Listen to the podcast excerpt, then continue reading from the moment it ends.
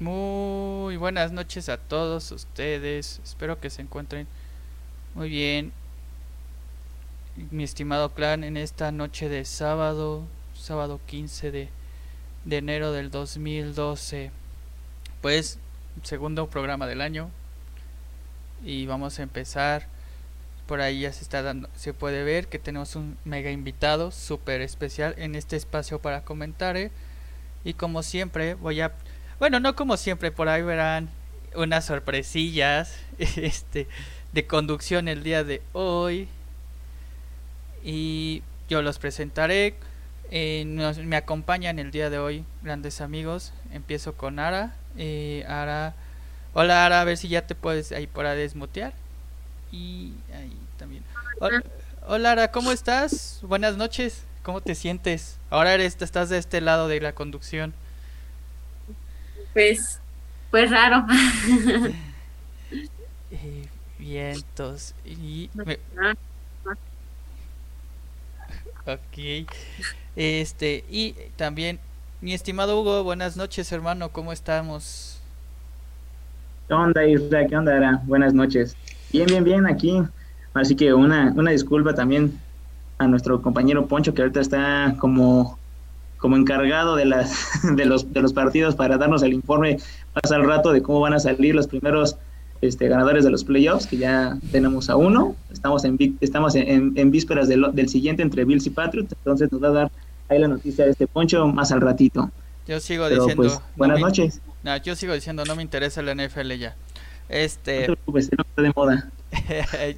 ya en febrero pasa de moda. Pero bueno, como ven, tenemos un gran invitado, es muy especial de hoy y voy a presentárselos con la cortinilla corresponsable.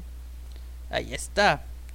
Pues tenemos a como invitado, esto es con el, este tema que vamos a platicarle hoy con Ismael Centeno Romero. Vamos a platicar sobre este, ver estas situaciones de, de los perrijos, ¿no? Que ya ven que el Papa agarró y dijo que la, nuestra generación prefiere tener más perros que hijos y, y todo esto. Entonces... Que los, que, los, que los perritos están quitando espacio a los hijos, ¿no? Que en las familias. Que deberíamos tener como 10 hijos. Como si, él los como si él los mantuviera. Entonces, ahora quieres darle, darle la bienvenida, así, hola, ¿cómo estás? Lo que te guste a nuestro estimado Isma. Hola, Isma, ¿cómo estás? hola, muchachos. ¿No? sí, este, bueno, pues ya, ya llevamos tiempo a conocernos, pero pues el público no te conoce, entonces este él es el entrenador de, de la perra de Hugo y mío, también el entrenador del perro de mi hermana y la verdad es que pues hemos estado encantados, ¿verdad? Perfecto. Hugo, ¿nos das más detalle del estimado aquí Isma que está con nosotros? Claro, la verdad es que Isma lo conocemos hace casi seis meses y la verdad es que ha sido un, un placer esta, este encuentro y esta participación por parte de él que nos haya otorgado su tiempo para, para, esta, para esta entrevista. Él estudió en la Federación Canófila Mexicana en el Diplomado de Etología y el Diplomado de Guardia y Protección.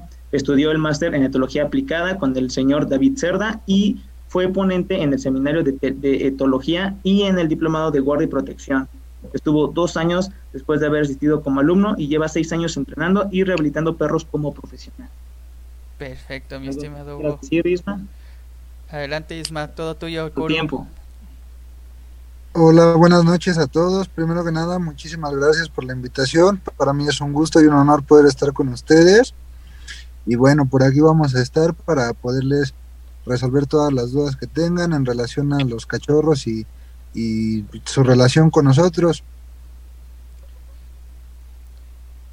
Perfecto. Entonces, ¿qué les parece si empezamos? Ustedes, público, los invito a preguntar. Hagan, tengan sus dudas, sus comentarios al respecto. Pues empezamos, mi estimado Hugo, con las preguntas preparadas. Empecemos. La verdad es que es, es, como Big Brother, aquí las, las, reglas cambian, así que empecemos con, con las preguntas. Y pues bueno, empezamos con la la primera pregunta que el público estuvo seleccionando para, para tu primera audiencia. Entonces, ahí te va. Isma, uno le gusta tener perritos, pero ¿a qué edad es ideal para empezar a entrenar un perro? Porque a lo mejor ya tenemos perritos de ya de ese tiempo o, acá, queremos adoptar ahorita un perro o tener un perro, pero ¿cuál es la edad perfecta para entrenar un perro? La edad ideal para empezar a entrenar un cachorrito es a partir de los tres o cuatro meses de edad, con un entrenamiento de obediencia, eh, pues puede ser básica o puedes empezar a enseñarle también un poco de, de guardia y protección, pero realmente hay que hacer una diferenciación entre lo que es el adiestramiento de los perros y la educación de los cachorros, porque para empezar a educar un cachorro, para empezar a formar un cachorrito, tú puedes empezar de, realmente desde los dos meses a, a empezar a formar las bases que te van a ayudar para, para entrenarlo posteriormente, pero de, desde el primer día que llega el cachorrito a tu casa, puedes empezar con su crianza, que va a ser eh, muy importante para, para después poder formar unas bases sólidas para un adiestramiento. Súper. Muchas veces tenemos la, ¿cómo se llama? la idea que a lo mejor los perros vienen así de, de fábrica y que unos vienen más activos que otros, pero seguramente pues también eso conlleva verlo desde su edad, ¿no? Cómo va creciendo. Sí, efectivamente, también depende mucho qué nivel de adiestramiento quieres alcanzar. Normalmente, pues podemos llamarlo así, los adiestramientos comerciales. Eh, puedes hacerlo en un rango de edad de 4 a 7 meses. El perro eh, aprende adiestramientos relativamente básicos, eh, que puede ser muy diferente, por ejemplo, a un perro que, que vas a ocupar, por ejemplo, para una función en especial, como son perros del ejército o perros de búsqueda y rescate, en donde su entrenamiento empieza todavía antes. Ok, entonces está, digamos que la, que la frase que un perro viejo no aprende nuevos trucos es, digamos, correcta, ya un perro a lo mejor de edad avanzada de 7 años o 8. Eh, no, eso es un mito. Realmente el perro a cualquier edad puede aprender cosas nuevas, pero sí es más complicado. Cuando los cachorritos están en, en una edad temprana, son como esponjitas, absorben todo y aprenden, tienen una facilidad de aprendizaje muy buena. Ellos aprenden más rápido y evidentemente son perros sin, podemos llamarlo así, sin vicios o sin malas eh, conductas, que tú puedes moldear más fácil a tu gusto. En cambio, un perrito más grande, después de los 5 o 6 años, sí va a aprender. De hecho, yo he tenido la oportunidad de entrenar perros arriba de 5 años todavía, y sí aprenden, pero pues te tardas un poquito más. Ok, ok, ok, sí, porque de hecho muchas personas en audiencia me estuvieron preguntando, compañeros ahí de Facebook que estaba patrocinando el, el, el evento, dijo, oye, mi perro ya tiene pues, de edad avanzada, ¿no? También podría. Dije, pues mira, espera, qué, qué bueno con la respuesta de, de Isma, les haya ayudado. Así que, pues bueno, esa fue la primera pregunta. Con gusto.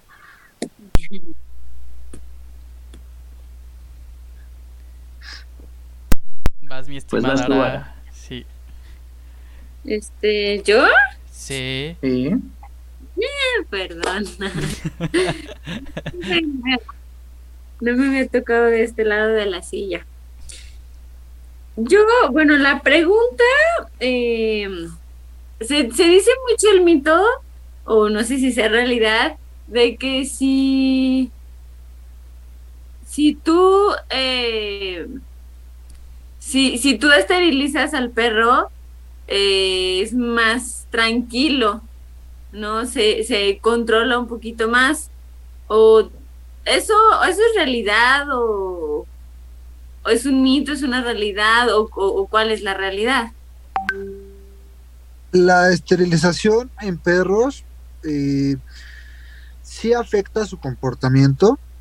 Eh, si tú esterilizas a un perro, probablemente sí vas a moderar un poco más su carácter, pero ahí tenemos que adentrarnos un poquito más en las causas de su comportamiento. Eh, por ejemplo, un perrito que es muy hiperactivo, como un pastor belga malinois, un border collie o el caso de la husky, por ejemplo, de algún husky. Aunque tú esterilices a tu cachorro, eh, no, tu perro va a seguir teniendo esa hiperactividad porque eso no tiene nada que ver con las hormonas que produce la maduración sexual. Mm. Podemos verlo también en un tema de agresión. E, existe el mito muy fuerte de que cuando tú tienes un perro agresivo, si lo esterilizas, vas a erradicar la agresión. Y eso llega a ser cierto en un poco número de casos cuando la agresión se debe a dominancia. Cuando yo tengo dos machos en casa y entre los dos machos se están peleando por marcar una jerarquización. Cuando tú decides esterilizar al, más dominante, probablemente tengas resultados favorables. Pero si yo tengo un perro, por ejemplo, que tiene un poquito o presenta un poquito de agresión por miedo, es un perro al que le pegaban o, al que sufrió algún maltrato y aprendió a defenderse con mordidas, por más este, que tú esterilices al cachorrito, su conducta no va a cambiar porque la base no está en las hormonas, está en un trauma psicológico.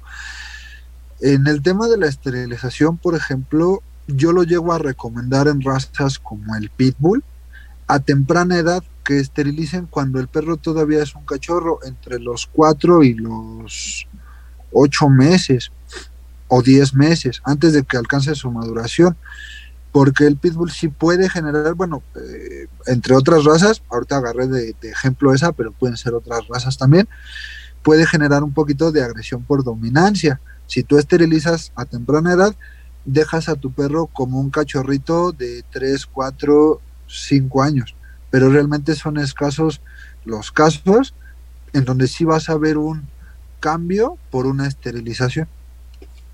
Y por ejemplo, también eso ocurre cuando tienes una hembra eh, inquieta o agresiva cuando tienen cachorros. Eh, bueno, cuando ya tienen cachorros, pues ahí ya, ya no ya no entra la esterilización, porque eso más bien es cuando la perrita se torne agresiva por el celo. Hay perritas que no tienen la necesidad de procrear y entonces cuando cuando entran en celo pues no se dejan que, los perros se les acerquen y, tienen alguna agresión.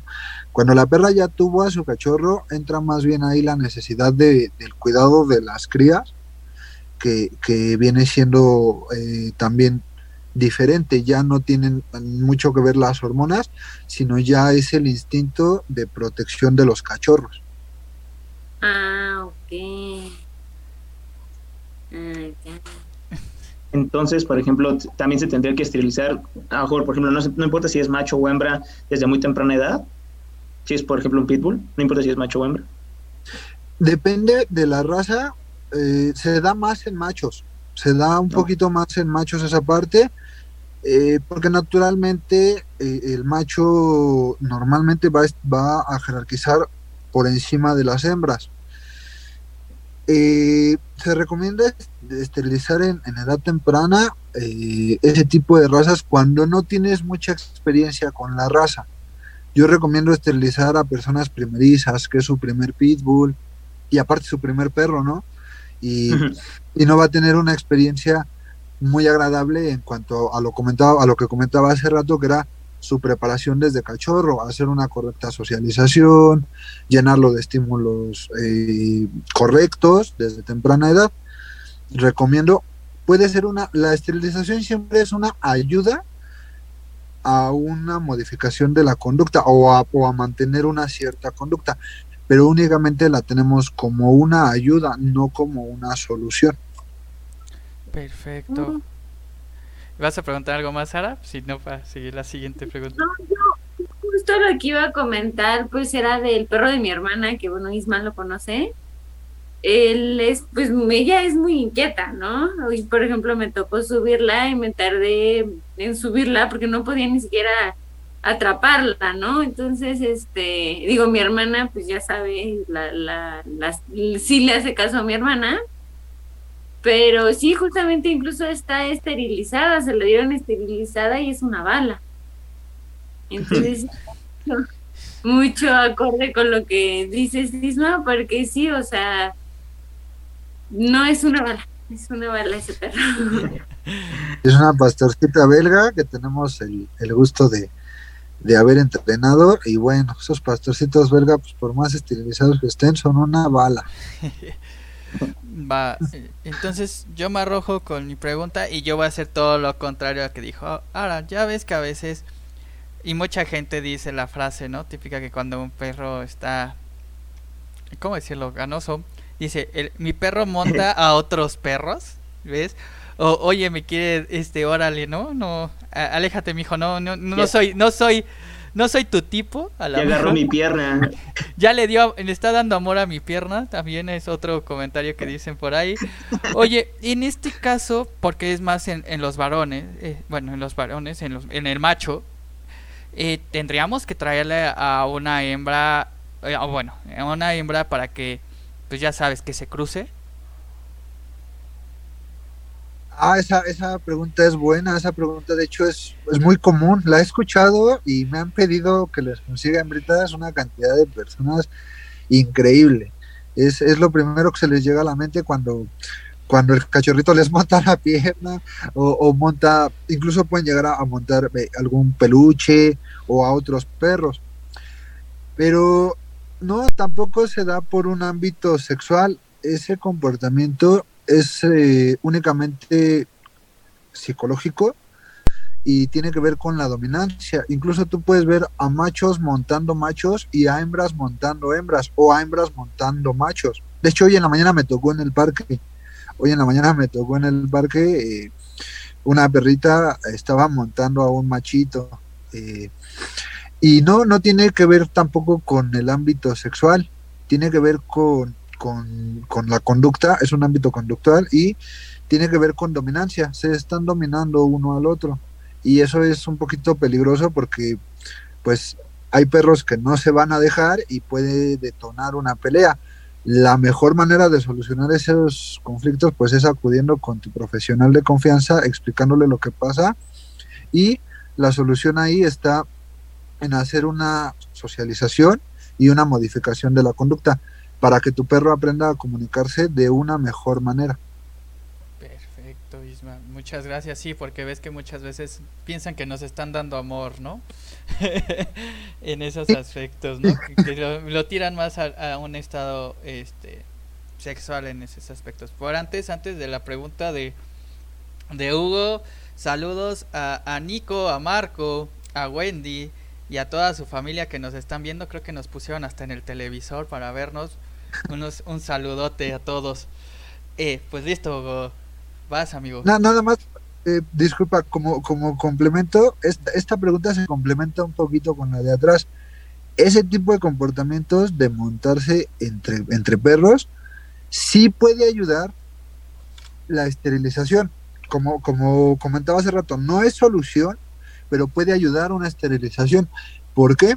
Porque es un comportamiento que sí viene ligado a las hormonas eh, de, de, este, de maduración sexual. Entre más este, testosterona, por ejemplo, genere un macho, va a tender a ser más dominante. Tiene un comportamiento más dominante, entonces ahí sí puede ayudar un poquito la esterilizada, pero tampoco es solución. Es, es, es, es una ayuda, pero ese sí, a pesar de no ser sexual, eh, eh, bueno, no que no sea sexual, que no sea reproductivo, porque uh -huh. sí, sí viene ante, ante, hormonas este, de maduración sexual, pero no, no precisamente reproductivas, o por la necesidad de, de la conservación de la especie, que realmente los perros para eso se cruzan, ellos ni siquiera lo hacen por placer.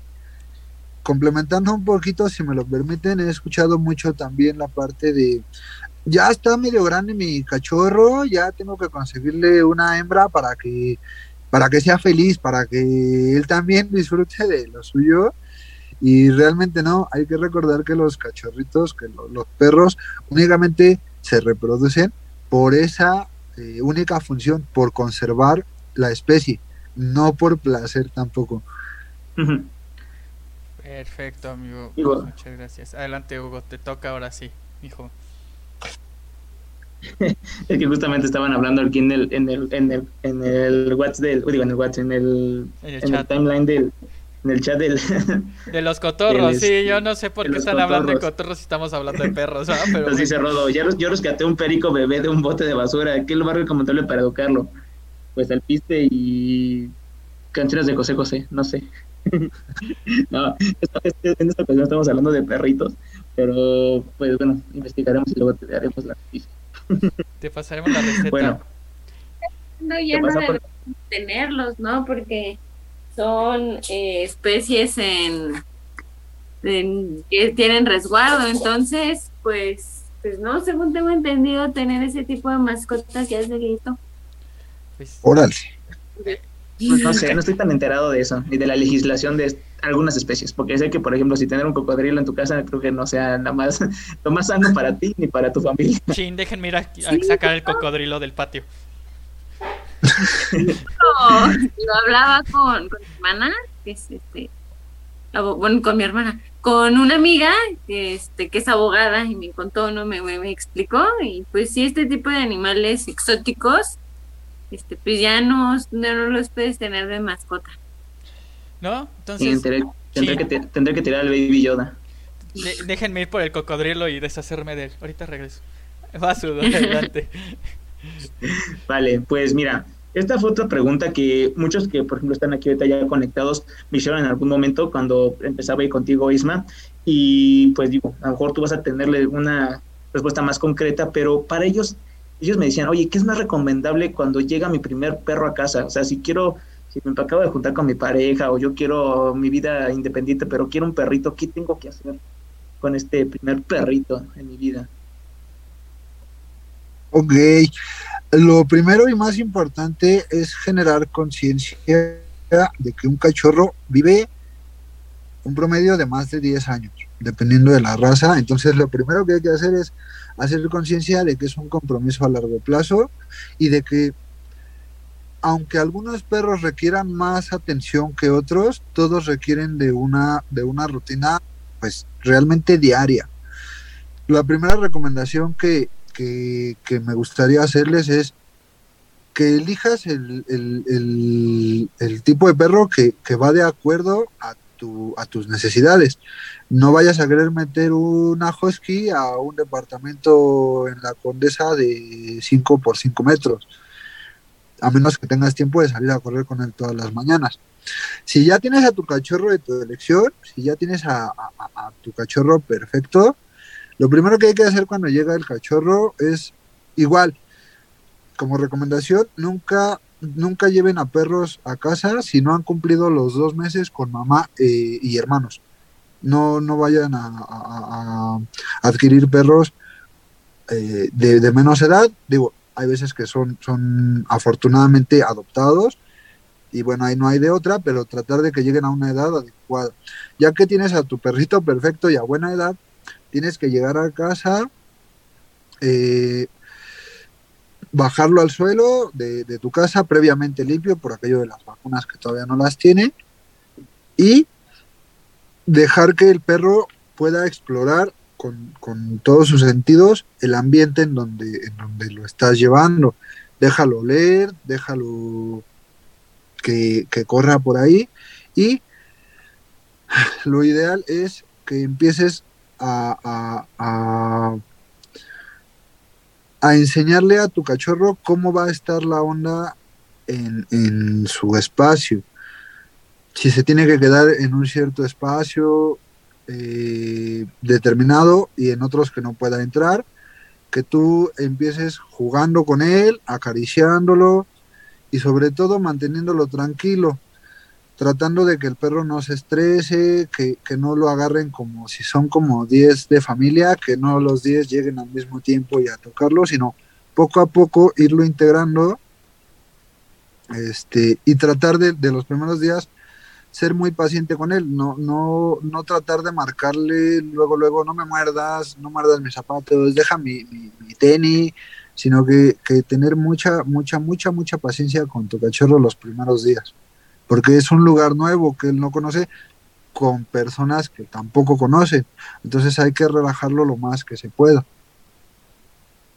Ok, ok, Ismael, no, pues está, sí está increíble eso, porque muchos tenemos, por ejemplo, o tuvimos en algún momento lo vivimos, en traer un perrito nuevo y no sabíamos qué hacer, sino queríamos ponerle un tapetito de periódicos, este es tu lugar, y de aquí no te mueves, pero ahí veías al perrito, de un lado a otro, de chiquito. Sí. Oye, aquí me mandaron una pregunta aquí personalmente en el, en el, en el, aquí en el chat. Dice, oye, ¿cómo puedo mejorar la socialización, la socialización de mi perro? Tiene casi dos años esterilizado desde los seis meses y desde hace unos cuatro a cinco meses me cuesta trabajo hacerlo socializar con perros nuevos que conoce. Que nos, ¿Quién nos recomienda? Y con la correa se pone, dice que con la correa se pone intenso y con los que conoció desde cachorro no pasa nada. Ojo, el Kevin lo quería montar cuando era cachorro. Ok, bueno, mira, eh, me es bastante complicado poder darte pasos a seguir eh, pues con tan poca información. Realmente yo no, no, no, no me atrevería a dar un diagnóstico de, de, lo que pasa con tu cachorro hasta no verlo, pero hablando muy generalizadamente, la manera correcta de hacer que tu cachorrito socialice, tampoco puede ser llegar y aventarlo al parque de perros, que en el parque Naucal y acá en el Estado de México lo veo todos los días, que nada más llegan, le quitan la correa y lo dejan ir.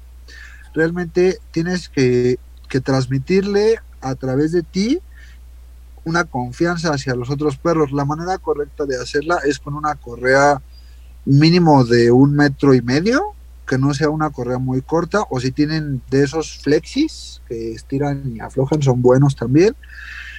Y tú lo acerques con los otros cachorros de una manera tranquila y que busques cachorros al principio que se adecúen a lo que tu perro busca. Si tu perro, por ejemplo, le tiene miedo, por ejemplo, a perros grandes, busques perros medianitos o cachorritos para que tu perro empiece a que sean a socializar pero con perros de, de, una energía pues relativamente baja para que poco a poco puedas irlo integrando con los demás.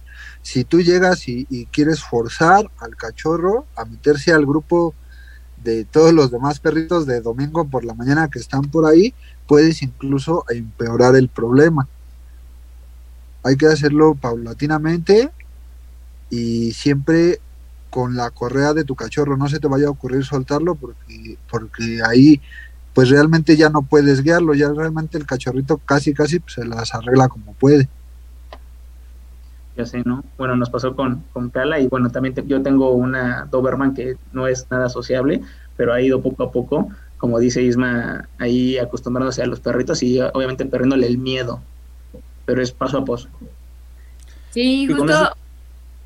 Ay, perdón. Sí. No sé si tú, tú, tú. Que justo lo que nos pasaba, ¿no? El domingo pasado con el otro husky que, que lo traían solo, ¿no? Y entonces nada más todos los dueños veíamos al husky y era como de, Ay, no, vente para acá porque estaba muy agresivo, ¿no? Y el dueño, pues yo creo que no tenía las herramientas para, para controlarlo, ¿no? Todavía, entonces, pues sí, yo creo que es muy recomendable estos tips porque justo lo vemos en el parque, ¿no? Que llegan y sueltan a su perro y despotricado por todos lados y no le dan como un orden para que sepa jugar tranquilo en sí. casos necesarios. ¿Y ¿quieres hacer la pregunta que hicieron en el, en el chat? Voy, patrón, la estaba leyendo, está buena. Este... No, no, es que ya, ya, he hablado mucho, por eso te digo. Ya he hablado, ya he hablado mucho, tú eres el patrón. Oh, oh, Dios mío, gracias por el honor. Sabes que es broma, amigo. Sí, claro, eh, soy eh, Palem 13, nos pone... Mi perro Yago aún está a tiempo para adiestramiento, tiene 6 años. ¿Podría, ¿Podría todavía estar a tiempo para un adiestramiento? Es un labrador, para decirlo. Ok, sí, sí, sí, efectivamente, eh, todavía está a, edad eh, para poderlo adiestrar. No es la edad más recomendable, realmente lo recomendable es empezar desde, desde cachorros, pero todavía se puede. En mi experiencia, el perrito más viejito que me ha tocado entrenar fue, fue un perrito de, de siete años, justamente un labrador chocolate. Entonces, este, pues sí, sí cuesta trabajo y no cualquier entrenador te lo va a recibir, ni cualquier entrenador eh, podría entrenarlo, pero con mucha paciencia, mucha, muchísima paciencia, todavía le puedes enseñar cositas nuevas a tu cachorro. Perfecto, muchas gracias Isma. Ahora quieres platicar la historia de Rodo ahí en el, en el chat que nos puso. Híjole, es que este, no tengo cómo verla porque estoy conectada en mi teléfono, entonces no sé cómo. ok, si ¿Cómo? quieres yo la digo. O bueno, tú, tú, tú, exacto. Yo, dice Mish, tiene un solo escuincle y dice, es muy dócil, pero le gusta hacerla de emoción. No hay ningún inconveniente. Mi pregunta es, ¿qué es hacerla de emoción, Rodo? ¿Nos puedes especificar más cómo es eso de hacer que él hace tu show de, de emoción? ¿No? Para que ahí se lo platicamos mientras Ara, no sé, ah, desapareció ahora, le tocaba hacer la pregunta ahora mientras nos comenta Rodo qué es hacer la de emoción, como que, que su, su Bueno, yo tengo otra pregunta que me acaba, yo tengo otra pregunta que me acaban de hacer ahorita en, en, en WhatsApp y dice, ¿es malo que nuestra mascota sea humanizado? Supongo que es a las formas o sí, formas o nuestra nuestra habitualidad de hacerlo al perrito. Ok, antes de poder entrar en contexto con si es bueno o malo, yo creo que, eh, si me lo permiten, me gustaría explicarle a la audiencia un poquito lo que significa humanizar al, al perro. Humanizar a un perro quiere decir que no lo vas a tratar como la especie que es. Le vas a poner un suétercito, lo vas a subir a una carriola y le vas a poner de nombre algo así como, como José Alfonso este, y lo vas a tratar como, como un niño, es como lo suelen tratar en muchas ocasiones. Y sí, es malo y de hecho es eh, considerado, incluso puede ser considerado con algunas acciones como maltrato hacia el perro. Si tú le pones un suéter a tu cachorro en verano con 30 grados centígrados, realmente estás... o a un husky, realmente estás, estás eh, cayendo incluso en maltrato. Eh, ¿Cómo podemos evitar humanizar al perro? Pues recordando todos los días eso, que mi perro es un perro y que él es feliz siendo un perro. Que mi pastor holandés o que mi husky o que mi boxer van a ser felices jugando pelota, comiendo croquetas, o dieta barf, puede ser, que es eh, alimento crudo, que es el alimento especial para los, para los perros y no unos huevos con tocino por la mañana que, que realmente hasta les, le van a hacer daño.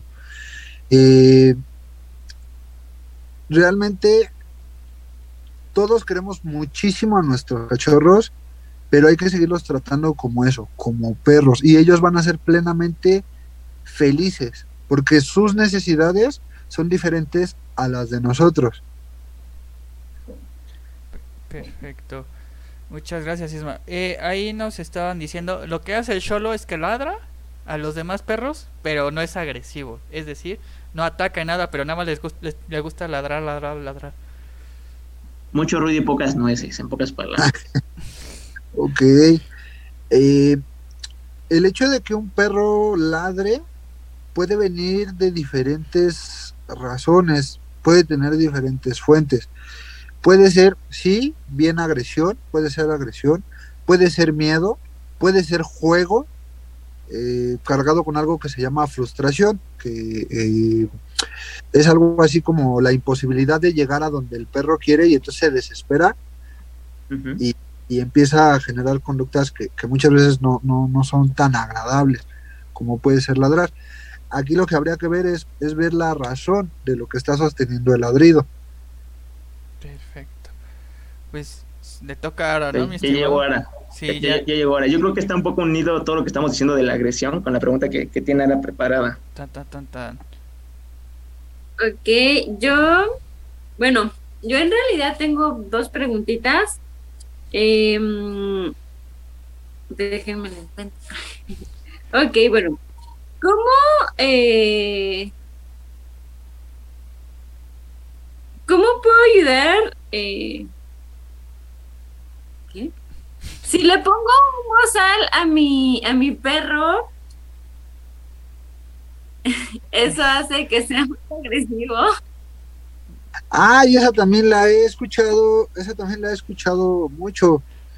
En mi experiencia, por el tipo de trabajo que yo realizo, yo utilizo mucho los bozales porque yo me dedico a rehabilitar muchos perros con, problemas de conducta, ya sea de miedo o de agresión.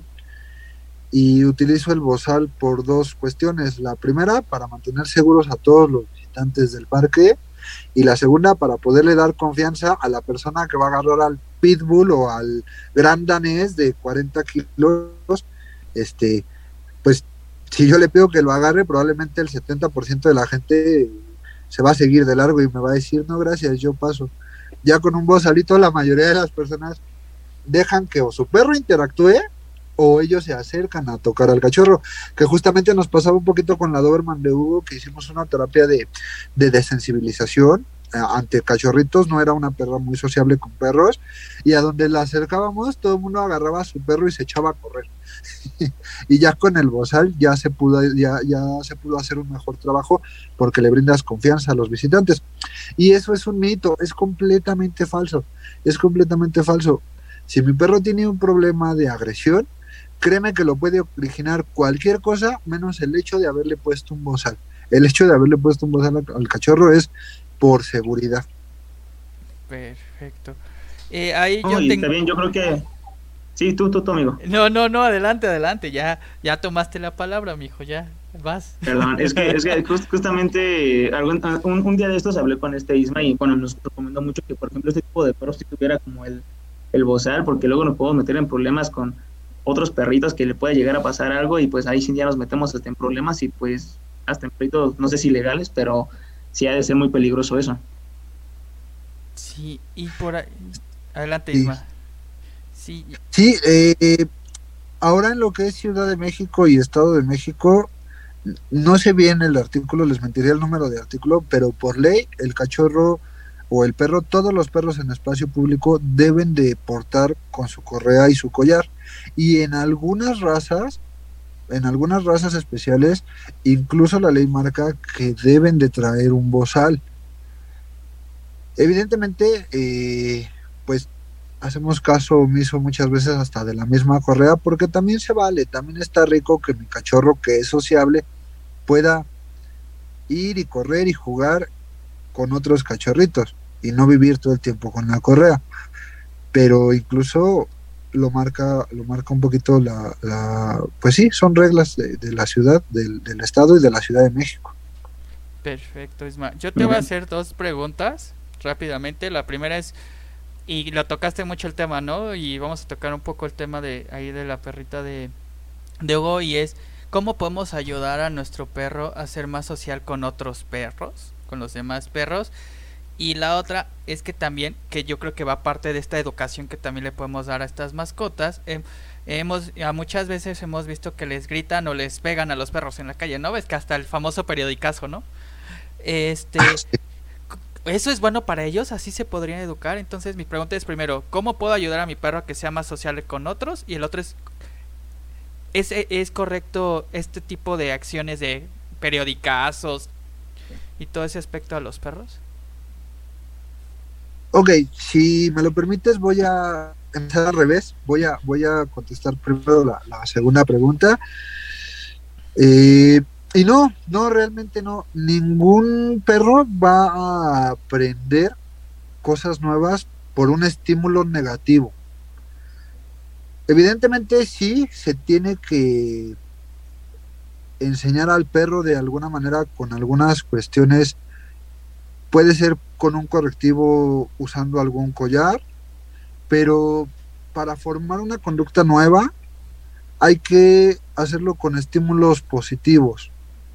Si tú únicamente regañas al perro o le gritas al perro, vas a generar estrés. En primera, porque el perro no habla español, ni inglés, ni francés, ni alemán, ni ningún idioma. Entonces, por más que tú le grites al perro ay no, eso no se hace, ¿qué hiciste? Eso no se hace. Pues tu cachorro nunca va a entender qué es lo que no se hace. Tu cachorro únicamente te va a ver todo fúrico y te va a oler a, feromonas no muy agradables para él y va a entrar en estrés y se va a hacer pipí y, no va a entender absolutamente nada de lo que tú quieres con él. Entonces no, no es nada recomendable usar el- el método este pues de los regaños y del periodicazo. Y ya de ahí partiendo a, cómo socializar yo correctamente a mi cachorro. Lo ideal es hacerlo a una etapa temprana para una prevención de malas conductas.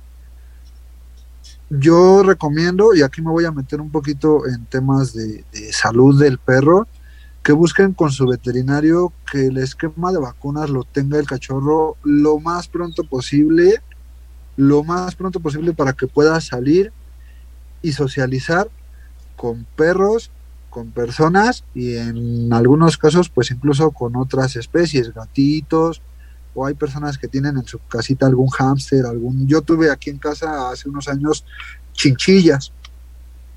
Tuve que enseñarle al perro a no comérselo. Este, entonces, hay que hacerlo a modo de prevención y como comentaba hace rato, buscando también el cachorro adecuado para que mi perro empiece a socializar. Si yo tengo un perro tímido, si tengo si tengo un chihuahua, no lo voy a llevar este con el gran danés adulto de tres años o con el San Bernardo, porque probablemente, aunque el San Bernardo no lo quiera, en su jugueteo la puede lastimar y le puede ocasionar una mala experiencia en ese primer contacto con otros perros. Si yo tengo a mi cachorro, incluso un cachorro grande, un perro, no sé, una husky, un boxer, eh, que son tallas medianas o grandes, al estar cachorritos son más vulnerables, son más frágiles a los demás perros. Y si yo la acerco a un cachorro que sí está jugando, pero está jugando de una manera eh, pues, pues más brusca, no le voy a generar una buena experiencia. La manera correcta es llevar al cachorro, primero con cachorros, buscar perros más o menos de su edad, pueden ser los hermanos o puede ser el cachorrito del amigo, para que entre ellos empiecen a jugar. Y poco a poco tú vas buscando perros adultos, pero que sean, que tengan una comunicación más tranquila, que tengan una comunicación un poquito más relajada para no para que no le vayan a generar un, un, un, una mala experiencia al cachorro sin querer. Ahora, ¿qué puedo hacer cuando mi cachorro ya tiene un problema? Aquí lo ideal sí es acudir con su profesional de confianza eh, porque hay muchos problemas que van ligados a la falta de socialización. Puede ser porque no lo socializamos, ahorita en pandemia se está dando mucho, ahorita tengo algunos alumnos que tienen dos años o año y medio y, y, no socializaron porque pues estábamos un poquito guardaditos en casa por la cuestión de, de, salubridad.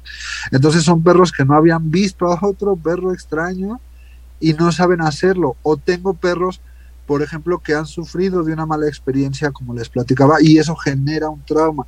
En el caso de que ya exista en un perro pues más grande, digamos de un año, año y medio, un problema de socialización, ahí tienes que, que, ir con tu, con tu profesional más cercano para que él evalúe la intensidad del, del, comportamiento. A lo mejor únicamente puede ser miedo o timidez, o ya puede ser un perrito que generó un poquito de reactividad. No vamos a llamarle agresión, pero sí puede ser un poquito de, de reactividad que, que, de repente aviente una mordidita a otro perro porque se asustó o, o, que se eche a correr. No saben qué cantidad de cachorros he visto en el parque que les meten una correteada por todo el parque, pero señora correteada, porque los otros cachorritos están jugando y él tiene miedo y él está escapando, pero los otros cachorritos entran en juego de secreto y le meten una correteada, pero señora correteada. Entonces, cuando ya tenemos ese problema, pues los tips son los mismos. Lo ideal es ingresar a tu cachorro con correa, buscar un parque tranquilo, en este caso buscar el parque en donde tú veas que van pocos perros y empezar con cachorros, empezar con perros de una comunicación tranquila, que no sean tan efusivos y empezar paulatinamente, poco a poco, a acercarlo. Cuando tu cachorro trate de, de, de esconderse porque no socializa, tú no, no, no lo apapaches, no lo, no lo acaricies y no le digas que todo va a estar bien, porque realmente al apapachar ese tipo de conductas, tú lo único que le estás diciendo es, sí, sí, sí, sí, sí, tenle miedo, vente, yo te cuido, yo te protejo.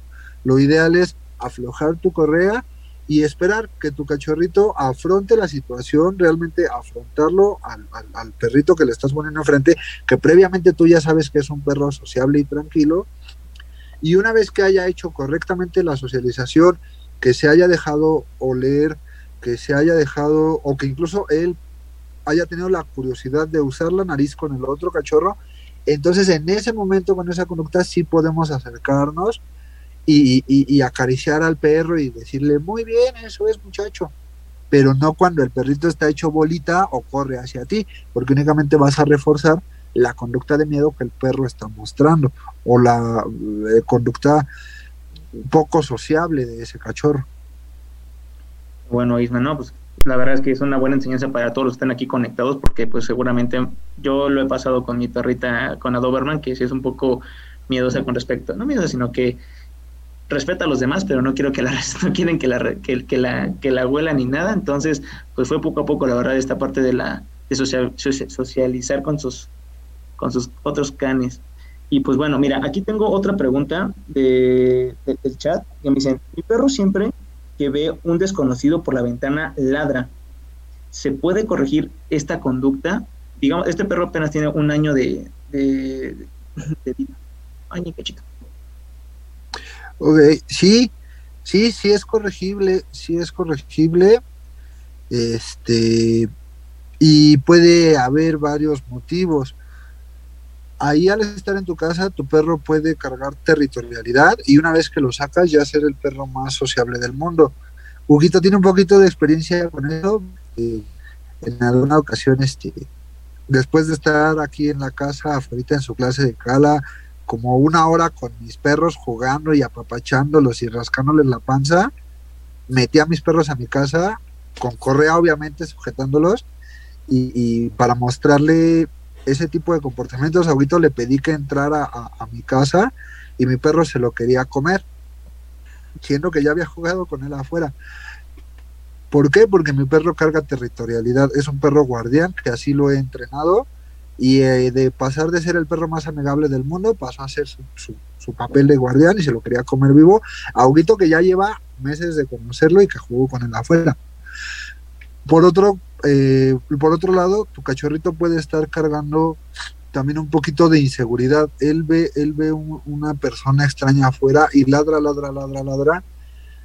Y no lo sé, se me ocurre, no sé si te ha pasado, no sé si sea tu caso, que a la hora que entra el, la persona a la casa, ya, tu cachorrito se, se, se calma y, y le mueve la cola y eso puede ser por una parte de que el perrito quería jugar como les decía, un ladrido puede venir por muchas circunstancias, por, por diferentes tipos de, de, de, situaciones.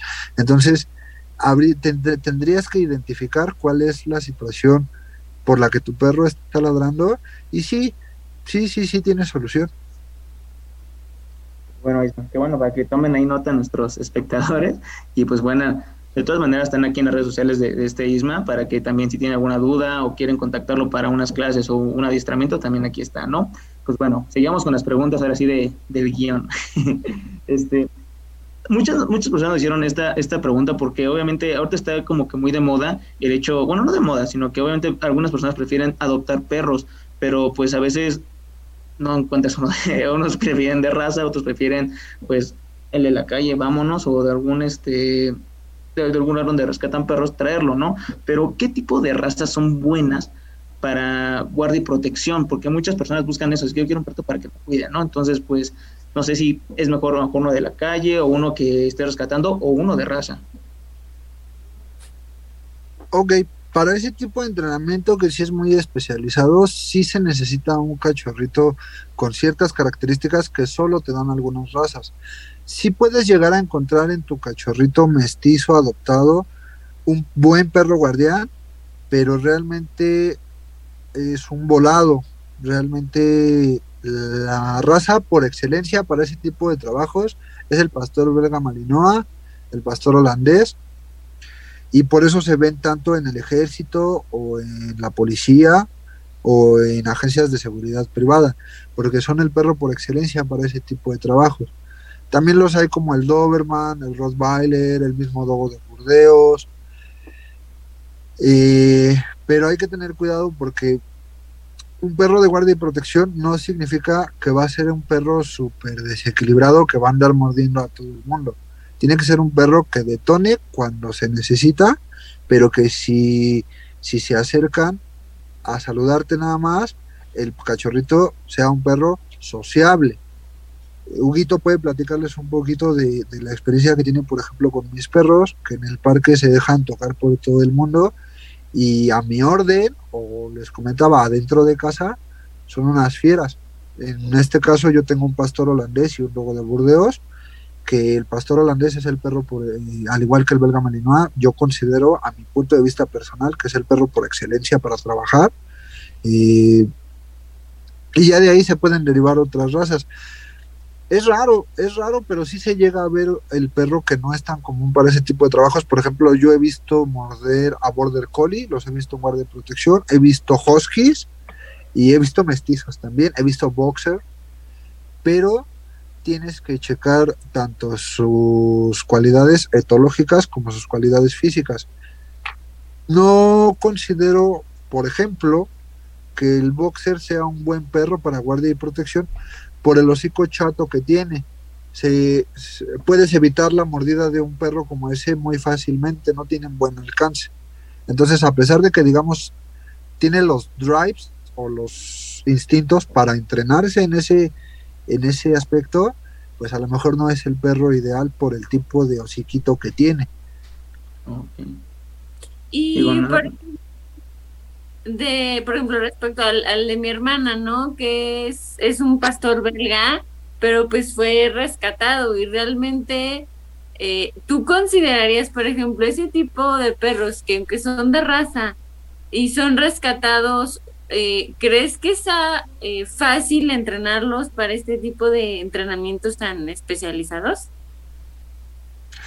Ok, eh, en el caso muy específico de, de, de Jane, que es la, la, perra de Mon, a pesar de ser rescatada, es una perra que sí, que era entrenable en guardia y protección, o es hasta la fecha entrenable en guardia y protección, tiene drives altos y es una perra que era confiada, es confiada, nunca mostró un gramo de miedo esa cachorra a pesar de venir rescatada, eh, pues ya venía como predeterminada con un valor fuerte, es dura la perra y, sirve para la guardia y protección, pero hay cachorritos que incluso al ser belga malinois y al, ser incluso adquiridos de algún, pues vamos a llamarlo criadero, no funcionan no funcionan, no tienen los drives o son perritos con inseguridad que, que, que no van a desempeñar el, el, el, trabajo que nosotros deseamos. Así como me puedo agarrar a,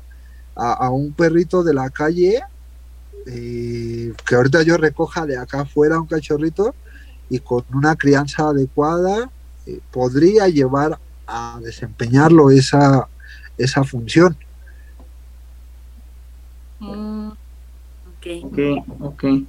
Pues, pues misma, también aquí tenemos otra, otra pregunta y yo creo que viene mucho a relación a esto, ya que, este, pues digo, yo sé que eh, tú ya tienes experiencia en entrenar perros y pues digo, lo vimos con, con, nuestra perrita, pero en sí tu proceso, por ejemplo, por lo que me acuerdo, es primero eh, darle esa, digamos, ese análisis o ese estudio de cómo está el perro actualmente para a partir de ahí saber cómo se va a entrenar, ¿no? Porque como decíamos desde un principio, ¿no? Cada perro tiene su personalidad, su personalidad y este y vas a vas a dirigir esos caminos, ¿no?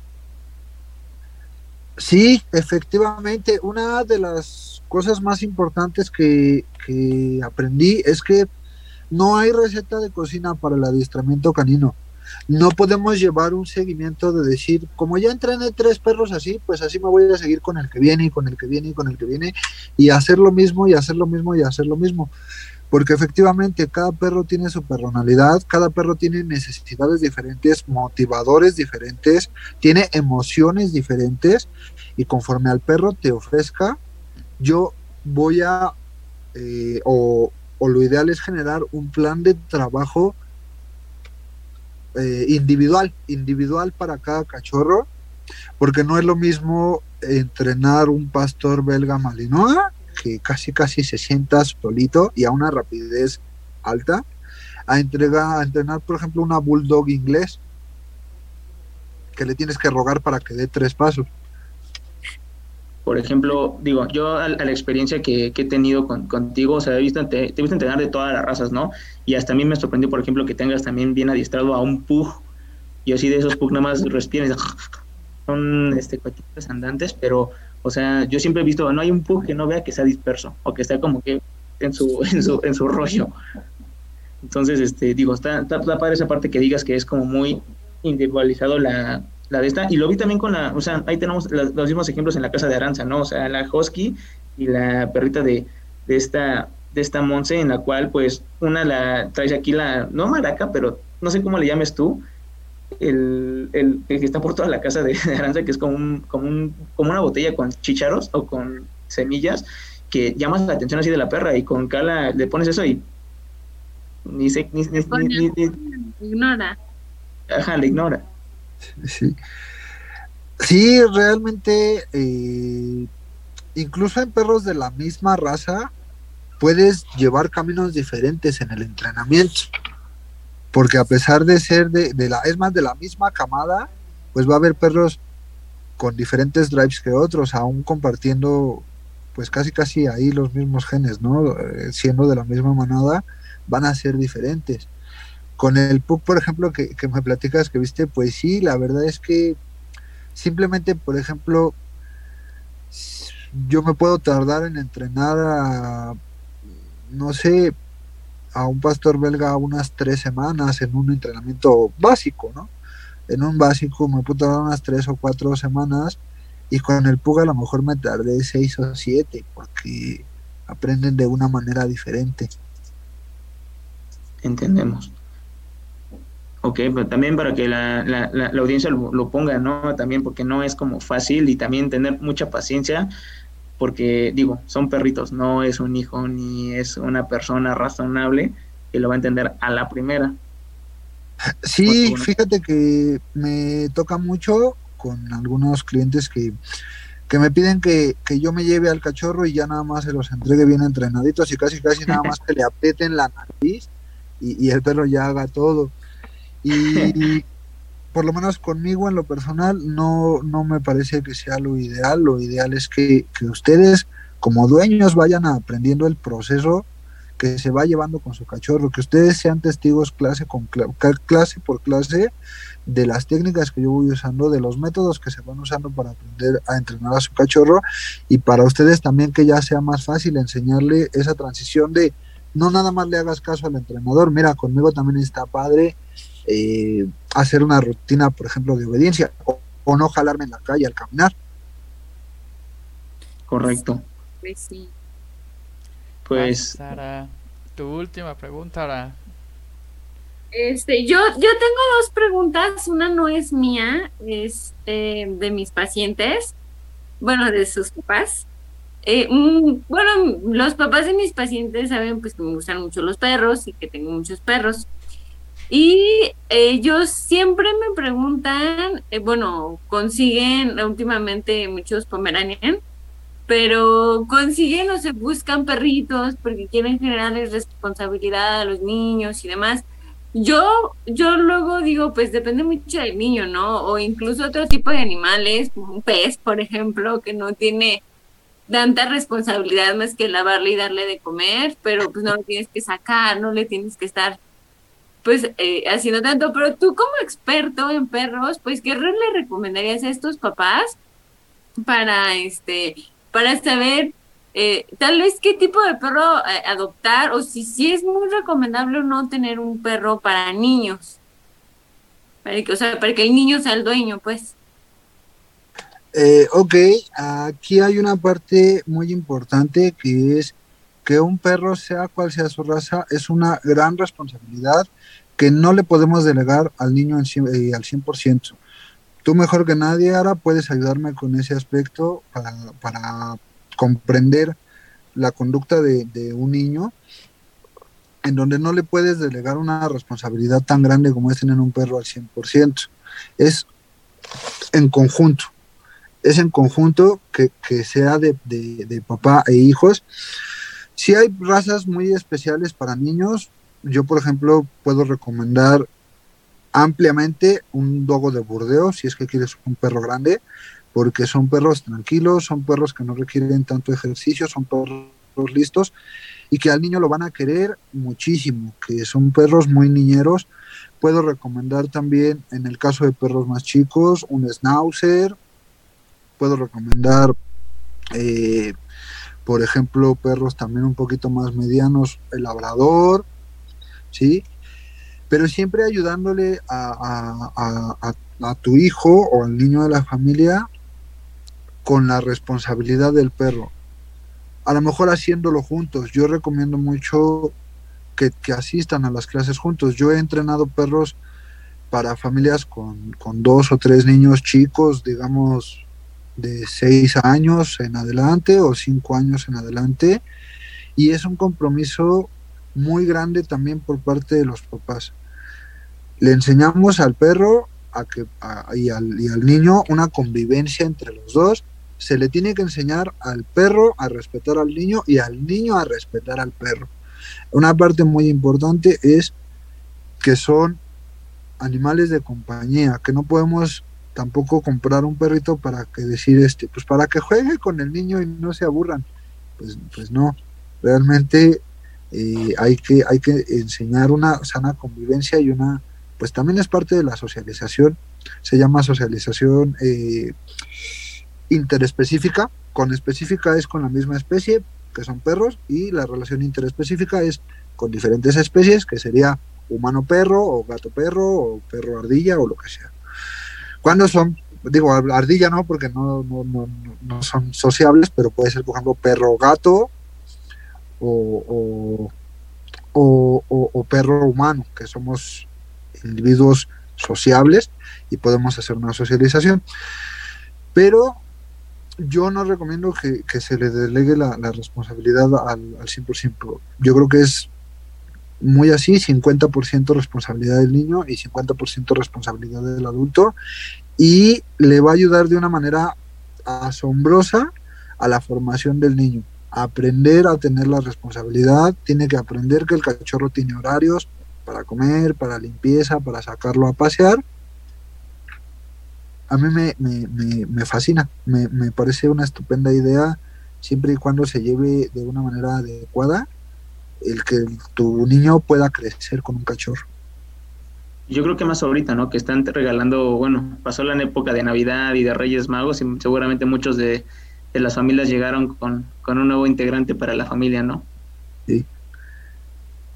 Sí, y pues sí, justo yo, bueno, yo por parte de los niños, ¿no? Te puedo decir, ¿sabes qué? Yo la verdad, y sobre todo para los niños que tengo, en, eh, la mayoría de los niños que tengo en consultorio, pues no lo recomiendo porque pues ya, ya tienen una dificultad pues significativa muchos de ellos. Y entonces yo siempre recomiendo pues que, tengan un, otro tipo de animal un poquito más eh, pequeño, ¿no? Pero en niños pues eh, con eh, condiciones menos este dificultosas, por así decirlo, sí, creo que es muy bueno para el desarrollo, pero sí creo, como dices, que el niño no puede ser responsable porque no tiene la capacidad de hacerlo todavía, ¿no? O sea, esta es como si pusieras un niño cuidando a otro niño. Pues no, o sea, no se puede. Y... Yo, yo, conozco adultos que no son capaces de tener un perro, imagínate un niño. Sí, justo. Y bueno, eh, la otra pregunta en tu experiencia eh, como profesional y personal, eh, ¿tú consideras que cualquier tipo de perro es entrenable? O, o más o menos, o si existe algún tipo de perro que ya sabes que de plano no, no se puede entrenar a estos perros. Todos los perros son entrenables, todos los perros tienen capacidad de aprendizaje y capacidad de resolución de los conflictos que se les presentan. Obviamente hay perros muy específicos, como lo platicábamos hace rato, para ciertas funciones. Y yo no voy a meter a mi pug a con los topos de búsqueda y rescate de la UNAM, porque no va a oler. O a guardia y protección. O a guardia y protección, porque aparte no le va a dar miedo a nadie. Pero todos los perros son entrenables, se le pueden enseñar cosas sencillas o un poquito incluso más complejas, como algunos truquitos, que da la pata, que hasta el muerto. Todos los perros son entrenables. A mi experiencia, únicamente hay que tener cuidado que tu perro sea un, un, animal sano. A mí me han tocado un par de cachorritos que tuvieron parvovirus y moquillo. Es el moquillo. De cachorros que afortunadamente se salvaron, que afortunadamente lograron salir adelante de la enfermedad, pero que perdieron un poquito su capacidad de aprendizaje porque a veces con una infección tan fuerte que ataca el sistema nervioso central, eh, pues eh, el sistema inmunológico no puede arrastrar únicamente con la enfermedad. Llega a haber otro tipo de daños en donde ya no es entrenable el cachorro. De hecho, uno lo entrené ahí más o menos lo que más pude y otro de plano eh, pues pues pues no no no no no le enseñé nada no no no lo no lo entrené porque porque ellos perdieron la capacidad de aprendizaje, pero por estímulos externos. Siempre y cuando tu perro sea un perro saludable, todos los perros son entrenables. O, o sea, los perritos se quedaron con secuelas, como si tuvieran una discapacidad intelectual, por así decirlo, ¿no? Que tienen un eh, atraso eh, generalizado en... Órale, no sabía eso, qué interesante. Sí, exactamente. Perfecto. Sí, pero Yo- mientras como, como te comentaba, ¿no? Realmente, eh, eh, eh, digo, mi- mis pacientes son diferentes a tus alumnos, pero a fin de cuentas, muchas estrategias que tú usas son estrategias muy similares a las que yo uso con mis niños, ¿no? Digo, yo tal vez regaño de una forma muy dulce, y a mi perro pues no le puedo, no lo puedo regañar dulce porque no entiende, necesita pues mucho esta prosodia, pero pero sí muchas estrategias que tú nos das con, con, el, con el perro son estrategias que yo uso eh, adaptado para humanos, con los niños, ¿no? Entonces, creo que los niños y los perros son muy similares, este, lo he podido confirmar con, con mi experiencia en, en ambos, en ambas áreas. Sí, efectivamente, digo, guardando sus dimensiones, cada, cada, cada, cada individuo en su lugar, eh, más o menos el perro tiene una capacidad de aprendizaje similar a lo que tienen los niños de 4 o 5 años. Y algunas de las técnicas que yo utilizo para entrenar fueron sacadas o fueron diseñadas a partir de libros de psicología infantil. Órale. Eso es interesante. Pues ya voy a arrancar con la última pregunta porque por ahí les tenemos una sorpresa con Isma que se las va a contar Hugo. Isma, mi última pregunta es si ya tengo perros, ¿cómo recomiendas juntarlo con uno nuevo, no? O sea, ya sabes, a Kiara y Hu- y Hugo, los amantes de los perros, deciden llevarse a otro perro a casa, ¿no? ¿Cómo lo hacemos? Ok, lo primero y más importante es saber si tu perro es sociable, si tu perro es sociable con otros perros. Si tú ya no tienes ningún problema con tu cachorro, lo ideal es introducir al perro nuevo o al cachorro nuevo a la manada de una manera paulatina. Tampoco puedes llegar y dejarlo en medio de tu sala o de tu patio esperando que el otro cachorrito lo, lo, lo acepte como tal. Yo recomiendo, antes que otra cosa, que puedas poner al cachorrito eh, en una transportadora que tú puedas colocar al cachorrito en una, en una transportadora y puedas dejar que el cachorro que ya está en casa, que, que el perro que ya tiene en casa, lo huela a través de esa transportadora, lo conozca a través de esa transportadora. Si la reacción de tu cachorro es favorable, si tú ves que el cachorrito se muestra curioso, se muestra interesado, entonces puedes colocar correa al perro que tienes en casa, abrir la transportadora y dejar que el nuevo integrante salga, manteniéndolo a salvo y no precisamente porque tu cachorro no lo vaya a aceptar, sino que a lo mejor en un jugueteo brusco lo puede pisar o algo así. Entonces, ayudándote de la correa, puedes presentar al nuevo cachorro con el, con el cachorro eh, que ya tenías en casa. Perfecto, Isma. Pues listo, Hugo, te cedo micrófonos para que platiques la sorpresa de Isma que nos va a hacer adelante ahorita. Pues mira, estuvimos platicando en la mañana si quería hacer una demostración para que pues, también la, gente que nos está viendo y que va a ver este video en la repetición pueda también ver un poco de lo que hace este Isma en las clases y también lo que ha hecho él con sus perros. Entonces me dijo, no, pues voy a hacer una pequeña demostración. Digo, ahí él nos dice cuándo para, cuándo, cuándo empieza y cuándo para, para que ustedes también vean y pues puedan estar conscientes ¿no? de, lo que hace este Isma y pues también en su momento le vamos a dar las redes sociales y su contacto por si quieren contactarlo en su, su trabajo. Entonces Isma, es todo tuyo.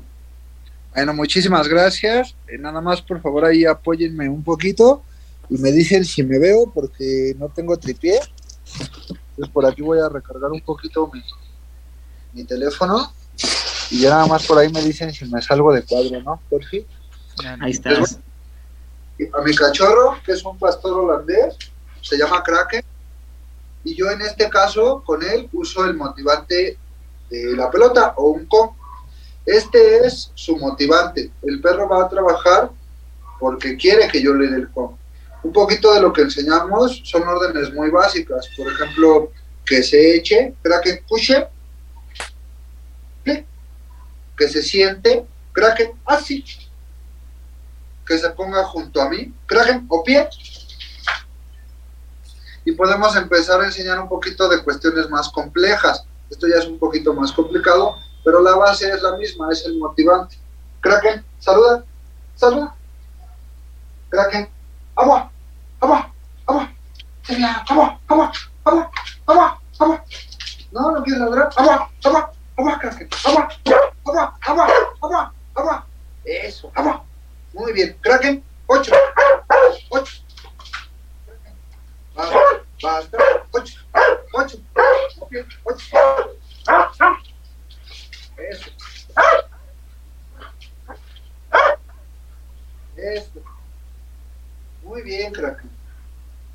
Papuye, podemos enseñarle también a unas cuestiones, eh, pues que no nada más son como, como de trucos o de obediencia eh, como tal, sino que me van a servir para el día al día aquí en mi casa. Nada más déjame averiguar cómo pongo la cámara frontal en esta cosa.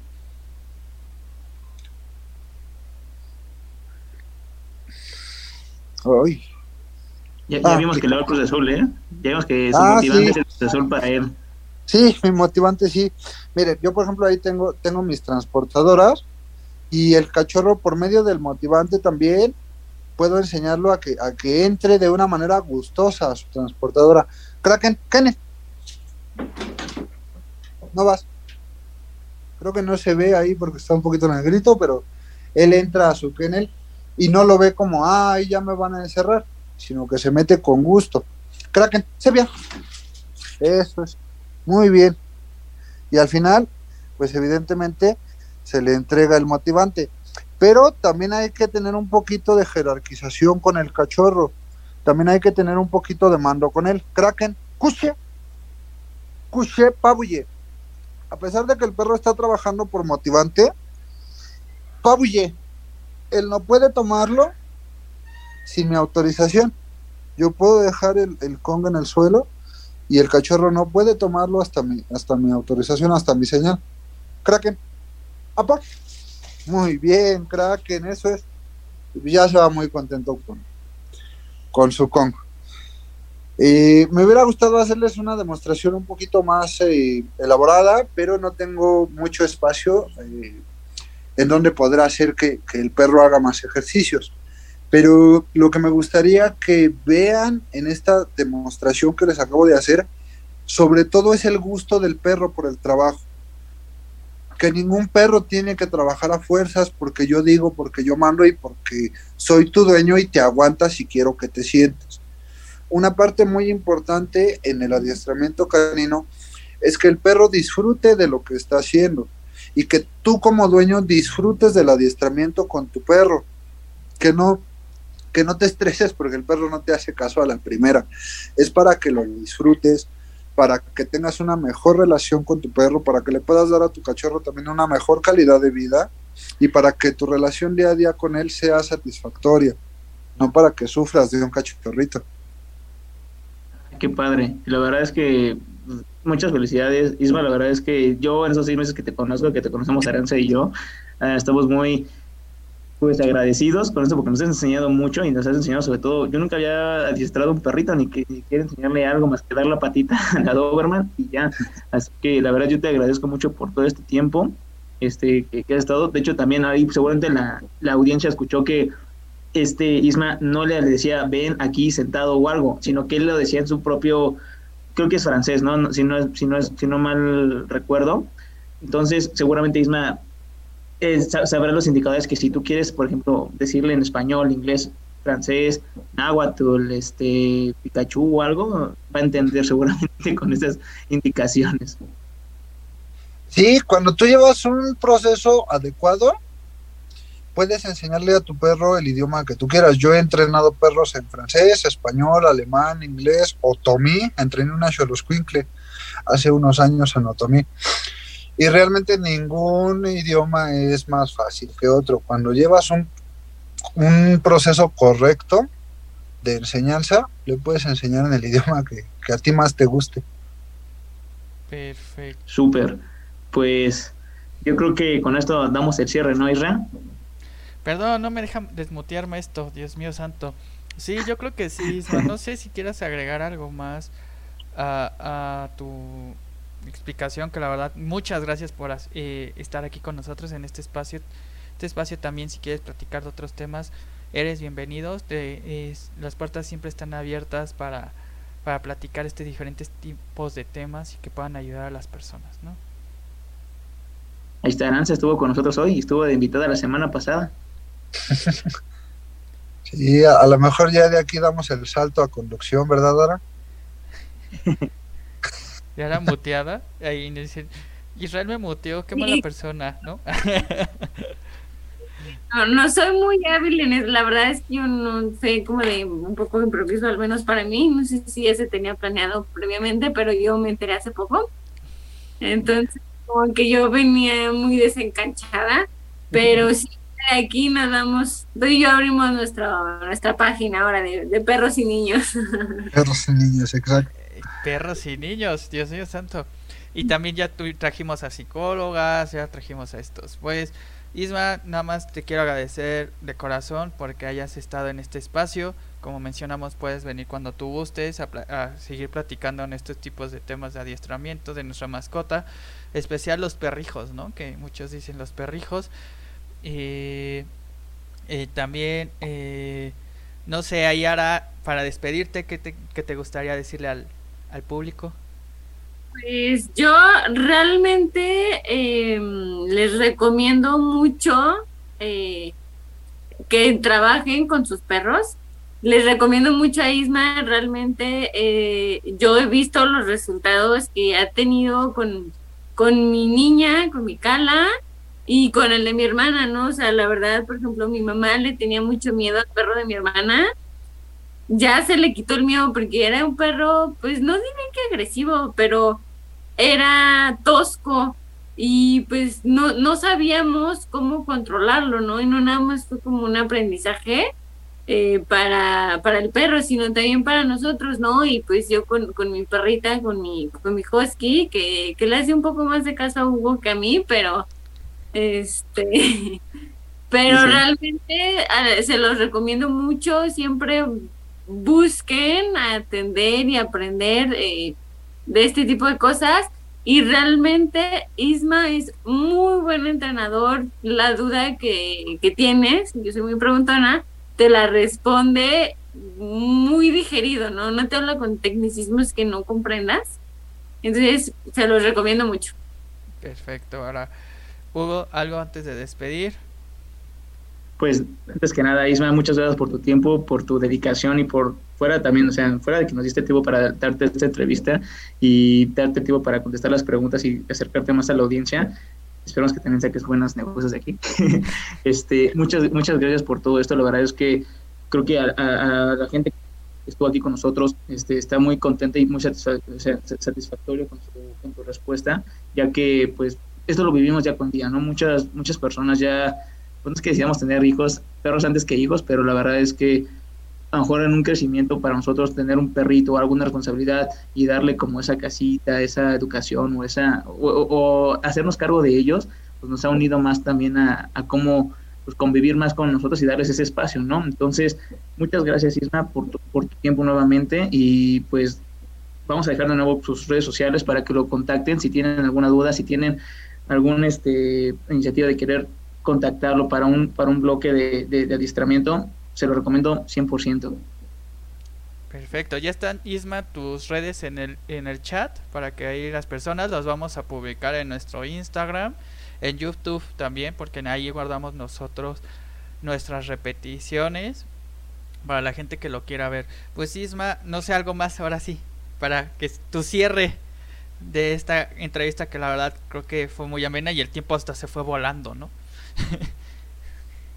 y sí, la verdad es que hablando de perritos se nos puede ir este todo el día, todo, todo el día. Muchachos, antes que nada, permítanme darles las gracias. Yo de verdad estoy muy agradecido por el espacio y por la confianza que me, que me tienen. Eh, me gustaría también agradecer al público que se dio el tiempo de poder estar con nosotros. Eh, me gustaría si, si tienen alguna duda o si no les, les quedó claro alguna explicación que les di, me parece que por ahí les dejaron las redes sociales. Por favor, contáctenme y podemos platicar un poquito más eh, por WhatsApp o, incluso por teléfono para resolverles las dudas que ustedes puedan tener y ya si gustan posteriormente también, ¿por qué no? Pues eh, agendar una cita para poder ver a sus, a sus cachorros, pero igual de mientras si, si alguien tuvo alguna duda o necesita algo, eh, pues yo estoy para ustedes, para servirles con muchísimo gusto. Y bueno, pues también agradecer a, a los perritos en general porque, porque esto es una profesión maravillosa, es algo que, que disfruto día con día y que, y que no nada más le enseño yo a los perritos, los perritos me han enseñado infinidad de cosas y, creo que ellos también día con día a nosotros como, dueños de los cachorritos pues, pues nos dan muchísimo. Perfecto. Muchas gracias, Isma. Muchas gracias. Pues bueno, voy a hacer ahí mis comerciales. Eh, no, no se olviden ahí. Creo que es pistones y embalajes. Ahí están en Spotify. Este con eh, con mis amigos eh, Charlie ahí y este Rodrigo y Charlie. Rodrigo y Charlie. Además, Social Home el día de mañana a la una de la tarde con Marco y con Nico. No se lo pierdan. ya saben que tienen muchas sorpresas por ahí eh, retomaré el proyecto que hay de Genka Isra 10 de los videojuegos. Ahí ya me, están pidiendo muchos que retome el FIFA 22, el, el Fórmula 1. Ahí tienes, ahí tienes un retador, ¿eh?